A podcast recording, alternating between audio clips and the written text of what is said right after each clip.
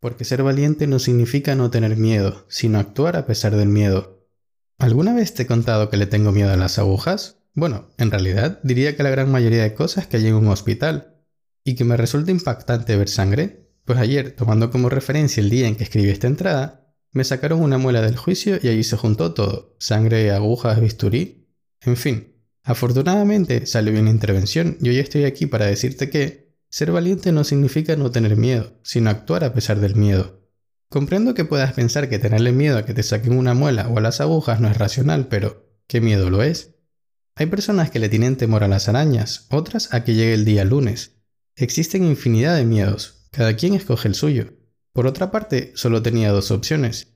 Me sacaban la muela o bien dejaba que ésta me siguiera incomodando y con la posibilidad de que provocara una infección o algo más grave.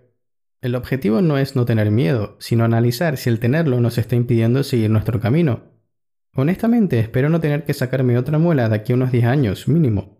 Continúo con la idea.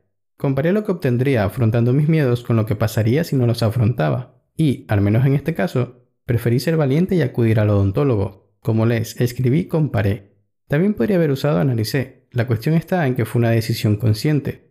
Lo mismo podrías aplicar con tus miedos, ponerlos en una balanza y ver si te están reteniendo e impidiendo crecer. Cito otro ejemplo personal de miedo mezclado con vergüenza.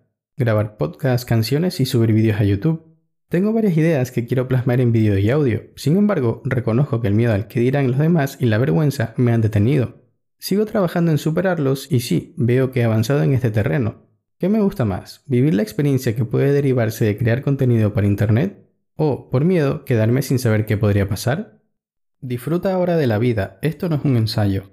A veces tengo la impresión de que vivimos con la falsa sensación de que siempre tendremos tiempo, de que siempre llegará el día de mañana. Debemos tener en mente que somos seres mortales y que, como tales, nuestro tiempo en esta tierra es finito. Por ello, es esencial que el miedo no nos detenga, o al menos no en aquello que sabemos que nos permite crecer. ¿Cuándo te atreverás a probar todo lo que hace que tu corazón palpita agitadamente?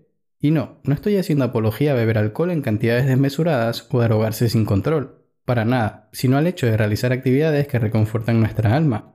Desde practicar un nuevo deporte hasta aprender un nuevo idioma, esto ya lo defines tú. Y aquí considero que hay una sola regla a cumplir. Haz lo que más te guste, sí, pero sin hacerle daño a nadie más, incluyéndote a ti. ¿Que te gusta salir a bailar los fines de semana? Excelente, siempre y cuando no sea una vía de escape. En resumen, en la vida siempre habrá situaciones que nos den miedo, es algo normal y natural. Considero que el problema, si es que existe uno, es dejar que éste nos paralice, al menos en aquellos aspectos de nuestra existencia que sabemos que de llevarlos a cabo nos harán más grandes y mejores personas.